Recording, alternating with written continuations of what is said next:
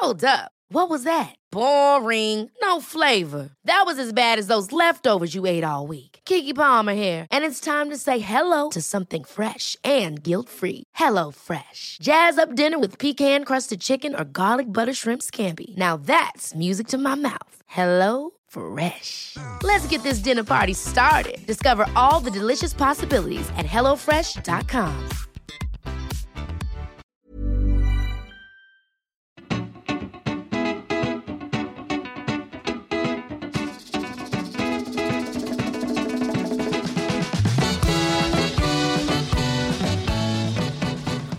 buenas humano, muy buenas persona que me escuchas.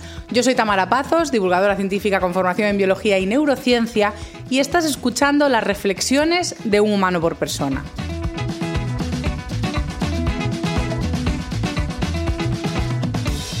Hoy vamos con la bebida del episodio que va a ser la más anodina, pero a la vez más necesaria. Hoy voy a beber agua fría.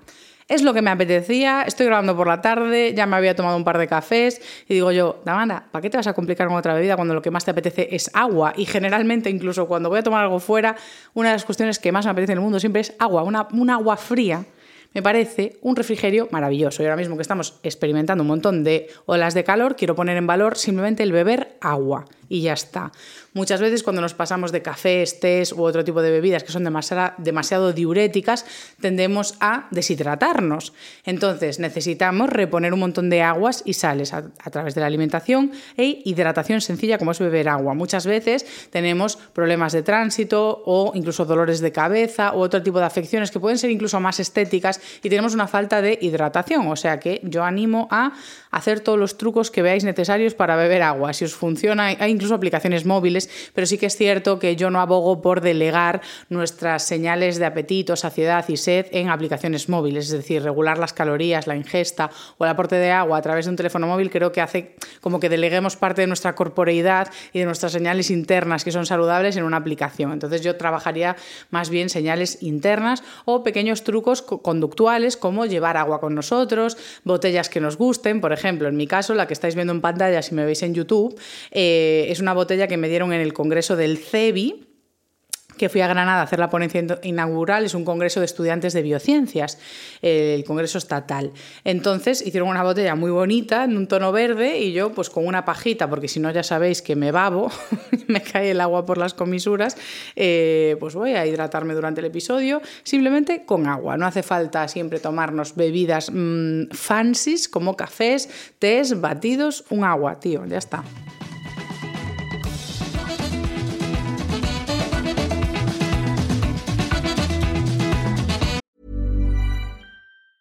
Planning for your next trip?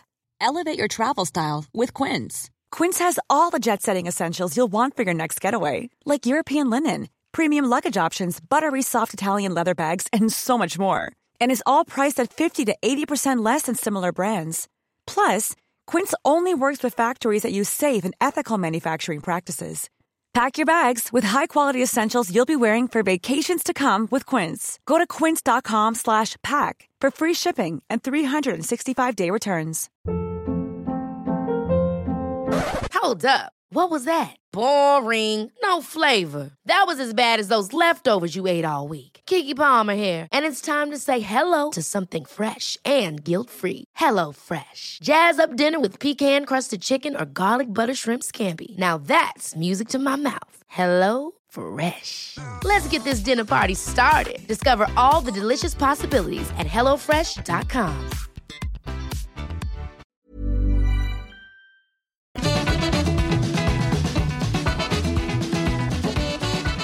Hoy empezamos un episodio más recomendando mi segundo libro. Este libro te hará vivir más o por lo menos mejor. La verdad es que tengo que aprovechar que este podcast está teniendo muchísimas escuchas.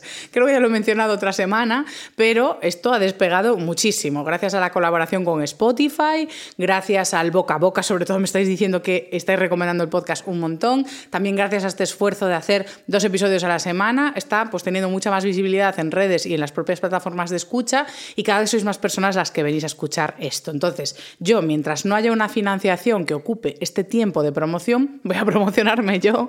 Entonces, quiero aprovechar esta plataforma, como no, pues para eh, promocionarme a mí misma. ¿Qué os voy a anunciar en el episodio de hoy? Pues mi libro, porque además tiene relación con los temas que vamos a tratar. Este libro, Para Vivir Más, o por lo menos mejor, es un libro sobre hábitos y bienestar. Y a pesar de que no te sientas identificado con ese tipo de lectura, porque no es lo que sueles leer, te diré que además a muchas nociones con evidencia científica, en este caso no artículos sueltos, sino todo lo que he usado son revisiones que contienen muchísimos artículos, pues no solo existe eso, es decir, no solo hay una parte de, oye, si haces esto te va a venir bien, si haces esto otro, te incorporas esta rutina, bla, bla, bla.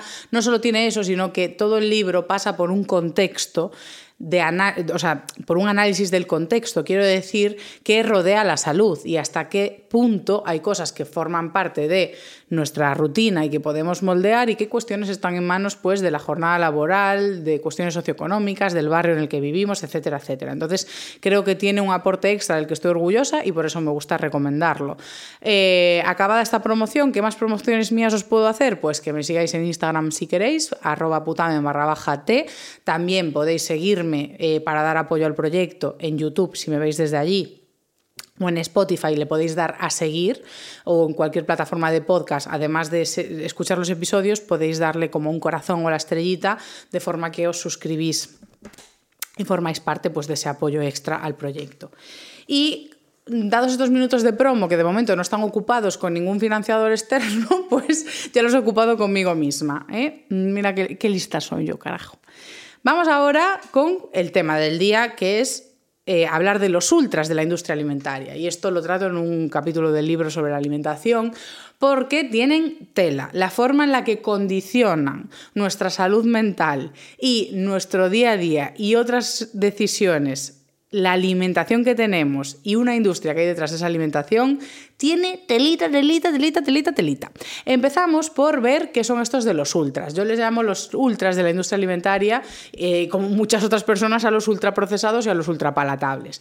Los ultraprocesados diríamos que son, creo, es que aparte creo que esto es repetitivo porque muchas personas estamos en contacto con esto, pero por si acaso no lo tenemos claro, pues diríamos que un ultraprocesado es un alimento que en vez de tener todas las propiedades naturales como el cuerpo está acostumbrado a mm, administrarlo, ha pasado diversos eh, procesos industriales que han separado los ingredientes naturales y han conseguido un producto final que generalmente suele tener propiedades nutricionales diferentes o suele tener un valor nutricional menor al producto original. Por ejemplo, cuando hablamos de harinas refinadas, pues lo que tenemos es un cereal completo con la fibra, con el germen, con muchas partes que contienen proteína, fibra, valga la redundancia, y nos quedamos solo con la parte interior que contiene pues los carbohidratos, el azúcar, etcétera, etcétera. Por lo tanto, el cuerpo en vez de asimilar todos los ingredientes a la vez, que es no quiero decir lo que está acostumbrado, pero sí que es cierto que es la forma en la que se percibe todo de una forma más equilibrada dentro del organismo y se percibe la energía de forma más paulatina y gradual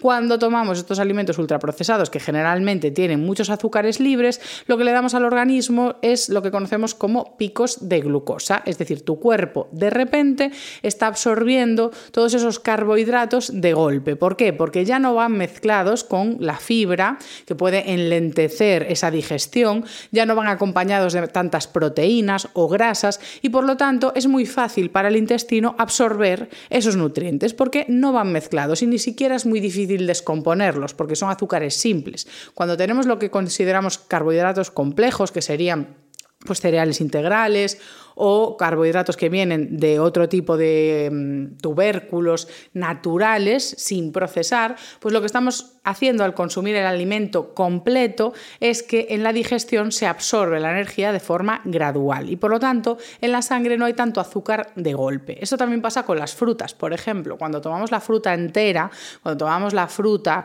eh, con la pulpa, cuando tomamos e, esa pieza completa, estamos tomándola con mucha fibra. Sin embargo, cuando hacemos zumos y los colamos, que es lo que os explicaba en un episodio en el que hablé de que me había hecho una bebida verde, pero la había colado, decía que tenía un menor valor nutricional porque cuando hacemos eso, nos quedamos más con los azúcares y eliminamos la parte de la fibra. Y además de que la fibra tiene una utilidad sobre todo funcional en el intestino para componer el bolo, para hacer heces más grandes que logren presionar las paredes intestinales y esto despierta un estímulo reflejo para que pasen hacia abajo y poder ir a hacer de vientre bien como hay que hacer, pues lo que conseguimos al eliminar la fibra es eliminar parte de esa estructura y también eliminar un factor que, como digo, ralentiza la absorción de la energía en forma de glucosa dentro del intestino. Y por lo tanto, cuando eliminamos todo eso, pues ¿qué tenemos? Picos de glucosa. ¿Qué peligro tienen?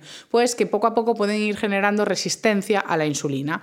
La insulina sale a batallar desde el páncreas cada vez que tenemos señales en el cerebro de que hemos comido, entonces aparece insulina que lo que va a meter es la energía en las células. A modo, oye, glucosa, vente conmigo, Vamos a dar energía aquí. Y cuando entra esa glucosa en las células, pues ya está, insulina ha hecho su trabajo. Sin embargo, si vienen más picos de glucosa, más picos de glucosa, más picos de glucosa, sintetizamos más insulina, más insulina, más insulina, y las células dicen, mira, insulina, eh, no hace falta su trabajo aquí, por favor, déjenos en paz, que está todo el día por aquí paseando, y de repente las células ya no son sensibles a la insulina, dicen, mira, es igual, aunque vengas. Entonces, ¿qué pasa? Que más adelante la insulina ya no es capaz de hacer su trabajo.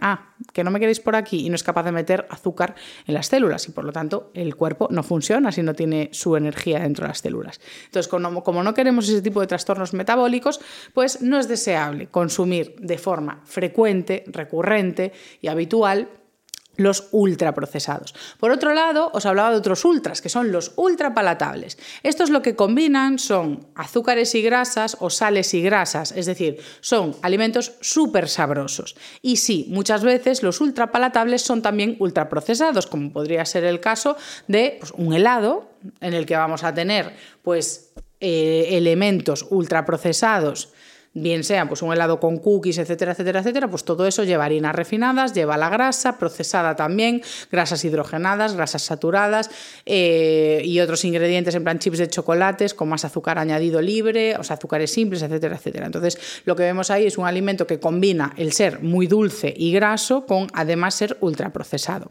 Después, eh, otros ejemplos que también se nos ocurren de ultraprocesados y ultrapalatables, pues podría ser cualquier comida de sitios de comida rápida, las hamburguesas, pizzas, muchas veces dependiendo de la calidad de los ingredientes, pues van a ser ultraprocesados y también son ultrapalatables porque son muy grasos y muy, muy, muy sabrosos. ¿Qué componente tienen estos? Pues ese tipo de alimentos son los que tienen un potencial adictivo. De momento no se han catalogado como productos adictivos per se, por lo tanto las leyes eh, que hacen alusión a productos adictivos o productos que podemos considerar pues, drogas, no sé qué, de momento pues el azúcar no se ha sido considerado una droga. ¿Qué pasa? Que al cerebro eh, sí que le gusta bastante el azúcar. vale, entonces, por un lado, simplemente los ultraprocesados, aunque no sean muy grasos y, altamente palatables, generan cierta respuesta en el cerebro de confort, de, ay, cómo me gusta esto. Entonces, eh, quiere que comas más de eso, ¿no? Entonces ya tenemos como cierto componente adictivo o cierto componente que invita a un consumo muy elevado de los ultraprocesados por esa parte de tener los azúcares libres y esa, ese chute de energía de golpe. Eso al cerebro le gusta y cuando no tiene la misma cantidad de energía te la pide a modo, uy, yo es que con esto no funciono. A mí una vez me diste mucha energía, funcioné muy bien, me gustó mucho, dame más, ¿no? Entonces nos pide más.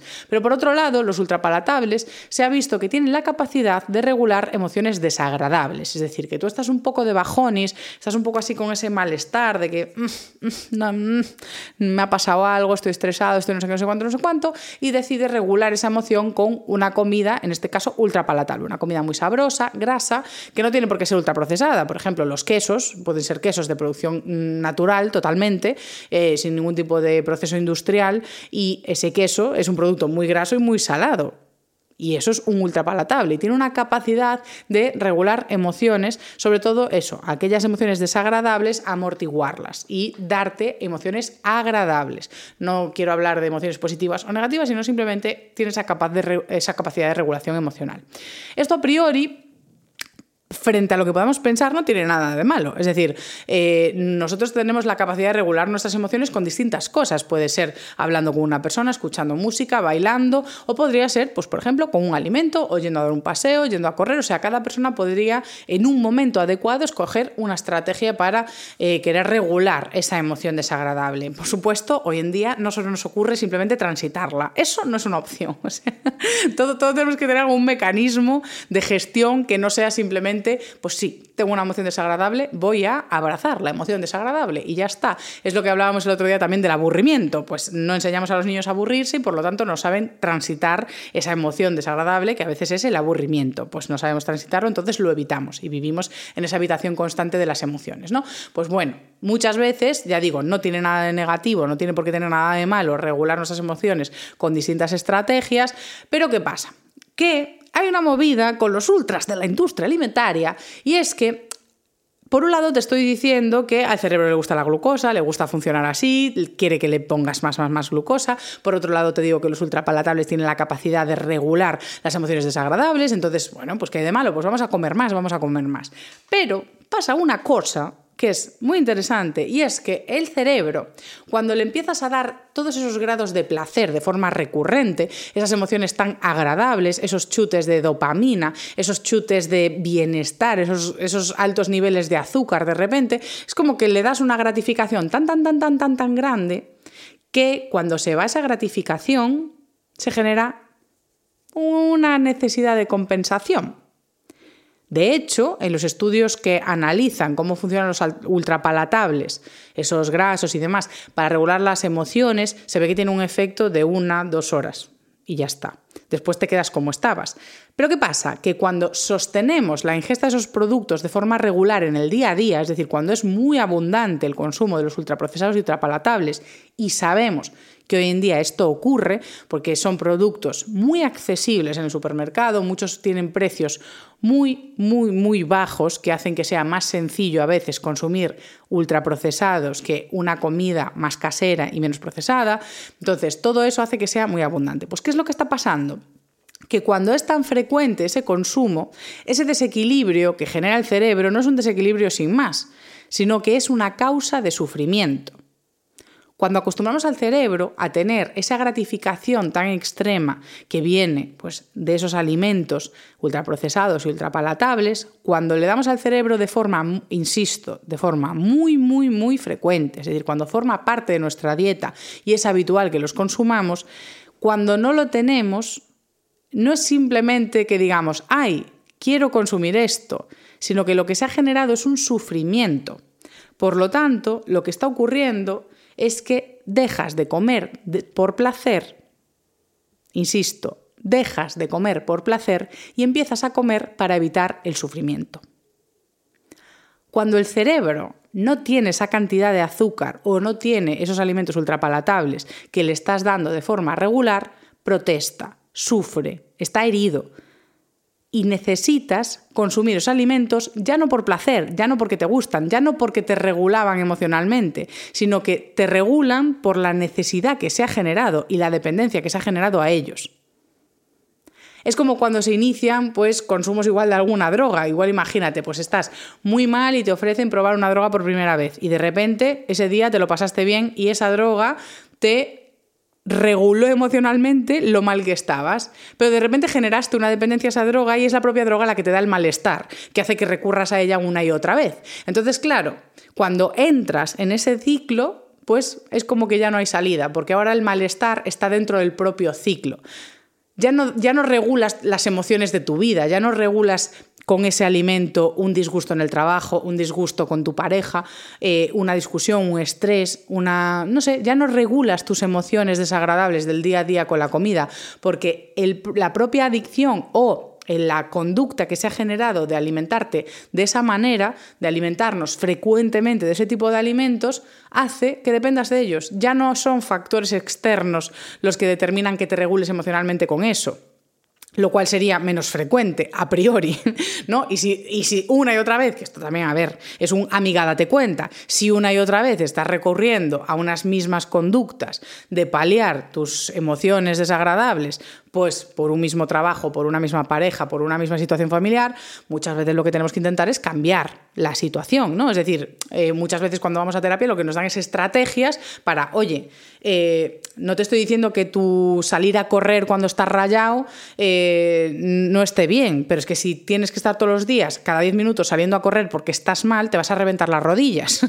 o sea, cualquier conducta de regular emociones, si la usamos en exceso, puede ser perjudicial, ¿no?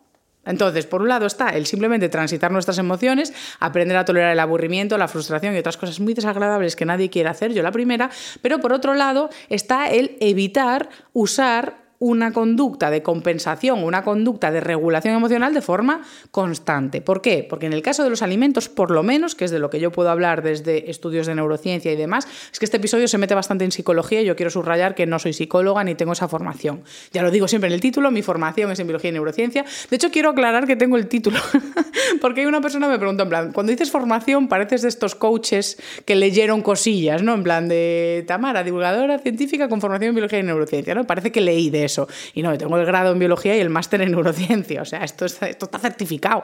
Eh, pero bueno, no es que quiera caer yo en titulitis, sino que simplemente quiero ser rigurosa en que eh, lo que yo estoy hablando de la regulación emocional es de los alimentos. En otras cuestiones de regulación emocional yo no quiero meterme, igual ya me metí demasiado. Eh, volviendo al cauce del episodio, como digo, la paradoja de regular las emociones a través de la comida de forma muy frecuente puede acabar en que tengas emociones desagradables que proceden de la propia comida y de la propia dieta. Es decir, de que tú estás bien en tu día a día y de repente tu cerebro te empieza a decir, eh, estoy sufriendo, estoy sufriendo, estoy sufriendo, quiero este tipo de alimentos. Muchas veces podemos llegar incluso a depositar el malestar que genera esa dependencia de ese tipo de alimentos a otras cosas. o incluso que pueda llegar a generar problemas en nuestra vida. Porque claro, si tú estás eh, de mala hostia porque tu cerebro te está pidiendo cierto tipo de alimentos y en ese momento pues... llevas tres o cinco horas sin comer y tal, pues empiezas a estar de mala uva, de mala uva, de mala uva, y igual tenías una discusión que no tenías que haber tenido si te tomado una manzanita, por ejemplo. ¿Qué pasa? Que claro, no es que todo el mundo regule sus emociones con alimentos, o sea, en absoluto. Ya digo, las personas son variadas, cada uno tiene sus estrategias, eh, entonces la regulación de emociones a través de la comida no la tiene todo el mundo. Mm, socialmente está aceptado o, bueno, puede haber más o menos inclinación hacia cierto tipo de alimentos o bebidas alcohólicas en este caso. Em, pero en general no todo el mundo tendría esa respuesta igual. Habrá personas a las que les regule mucho y otras no tanto. Pero ¿qué pasa? Que en cualquier caso, dependiendo de tu contexto socioeconómico, puedes ser más o menos vulnerable a consumir eso de forma repetida independientemente de la recompensa inicial que te dé. Es decir, obviamente va a haber personas que reciban mucha recompensa y mucha regulación de cierto tipo de alimentos y las hagan más vulnerables a eh, una conducta de consumo muy repetido o mucho más grande de lo deseable. Pero si tu situación económica te invita a comer una y otra vez el mismo tipo de productos, pues poco a poco vas a ir generando esa respuesta en el cerebro y ese malestar simplemente por el hecho de que es lo que el bolsillo te permite. Es decir, aunque tú no tengas esa respuesta emocional tan grande, si una y otra vez le estás dando al cerebro ese tipo de alimentación, es la única que te va a pedir. Por no hablar de que una alimentación tan alta y, si es en el día a día, de ese tipo de alimentos, pues va a tener y acarrear un montón de trastornos metabólicos, independientemente del peso, ojo, porque muchas veces eh, con un factor peso centrista solo analizamos la grasa, pero lo que hay que mirar es la calidad de la dieta, porque tu cuerpo es tu dieta, eso es así. La calidad de nutrientes que estás consumiendo tú determina la calidad de estructuras que hay en tus células. Por ejemplo, la calidad de las grasas que incorporamos en la dieta es lo que va a estructurar la calidad de nuestras membranas celulares y, en consonancia, la calidad del trabajo de esas células. Si le metemos un montón de grasas saturadas y de mala calidad, que son las que abundan en los ultraprocesados y ultrapalatables, nuestras células van a estar más tupidas, no se van a comunicar bien y las funciones celulares pueden no ir bien, por ejemplo, en el hígado, en los riñones, y es por esto que se ven trastornos metabólicos en personas muy delgadas, que son los mismos que tienen personas muy gordas, y es que esos trastornos metabólicos están vinculados a la calidad nutricional, no tanto a la cantidad y a las calorías y al porcentaje graso, sino que muchas veces directamente lo que vemos es una mala calidad de componentes celulares y un mal funcionamiento. ¿Por qué? Porque el combustible que estás metiendo es muy malo y aunque tengas un cuerpo delgado, puedes tener trastornos metabólicos graves como tiene una persona obesa. Por, eh, aunque esto nos parezca una locura. Es por esto que yo creo que a nivel social, y son cuestiones que también abordo en el libro, eh, este libro te la vivir más o por lo menos mejor, ¡ja! Doble publicidad hoy. Pues creo que estos factores hay que tenerlos en cuenta porque hay estratos socioeconómicos que son más vulnerables a caer en esta dieta por el precio de los productos y porque aún encima se han visto estudios de cómo en las áreas empobrecidas de las ciudades se ponen más restaurantes de comida rápida precisamente porque eh, si tenemos socialmente aceptado y tenemos esa costumbre de salir a cenar fuera, etcétera, etcétera, pues queremos salir a cenar fuera y queremos salir a un sitio en el que nos lo podamos permitir. Por lo tanto, no voy a abrir un restaurante de producto kilómetro cero con una calidad nutricional de la leche en el que el plato te vale 30 euros. Obviamente, en esas zonas empobrecidas, lo que se puede permitir la gente, pues ¿qué es? Pues un McDonald's, un menú por 3 euros. Para tus niños, igual tú tomas un menú por 7 y cena toda la familia por menos de 40 euros. Igual 4 o 5 personas. Claro, esto realmente está poniendo a esas personas en una posición vulnerable en torno a la dieta y a largo plazo tiene más riesgo de desarrollar que trastornos metabólicos. Y aún encima, aquí ya podríamos añadir como, eh, pues sí, tienes una dieta mala, pero puedes igual hacer ejercicio. Pues también se ha visto como en zonas empobrecidas donde hay más criminalidad y eh, más riesgo de salir a la calle, pues la gente se queda dentro de casa, por supuesto. Es decir, no es tan fácil ir a correr o jugar al parque, sino que te quedas en casa que estás más seguro y ves la tele y te tomas los productos que te puedes permitir, los que te puede pagar el bolsillo, los que son más saciantes, los que tienen más capacidad de llenarte el buche y llegar a fin de mes. Eh, ya está, solo tengo aquí una anotación final.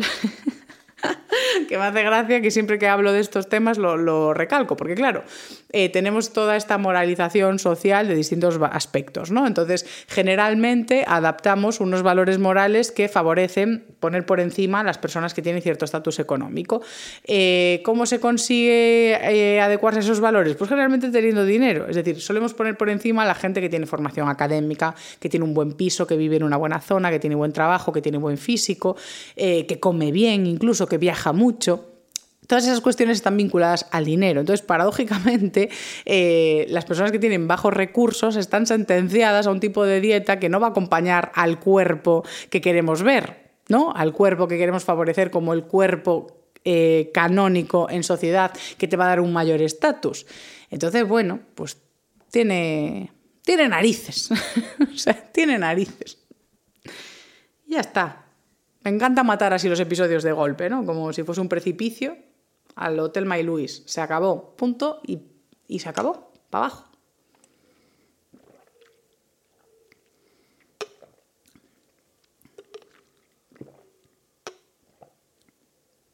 Ah, no lo voy a acabar. Mm, no lo voy a acabar. Telma y Luis en mi historia resurgen hacia arriba un momentito simplemente para decir que es una parte de las más importantes del episodio.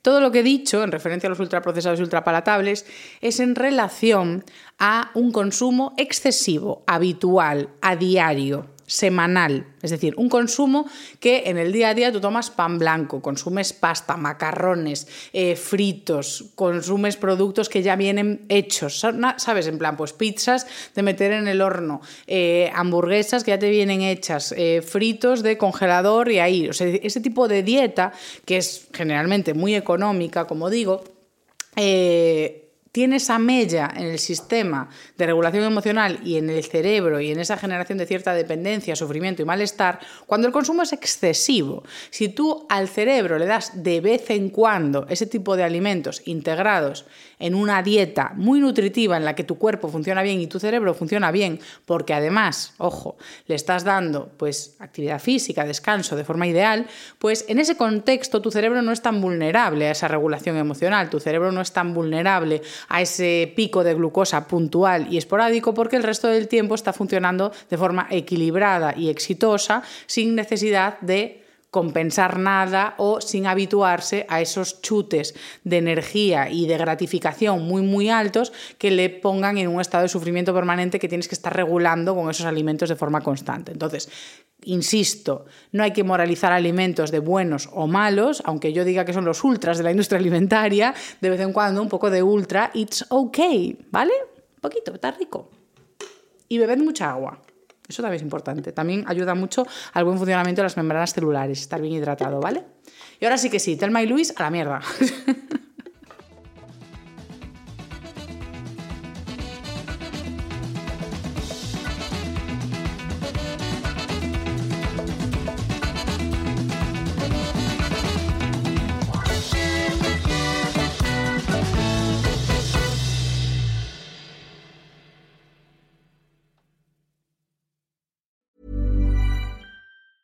Ever catch yourself eating the same flavorless dinner three days in a row?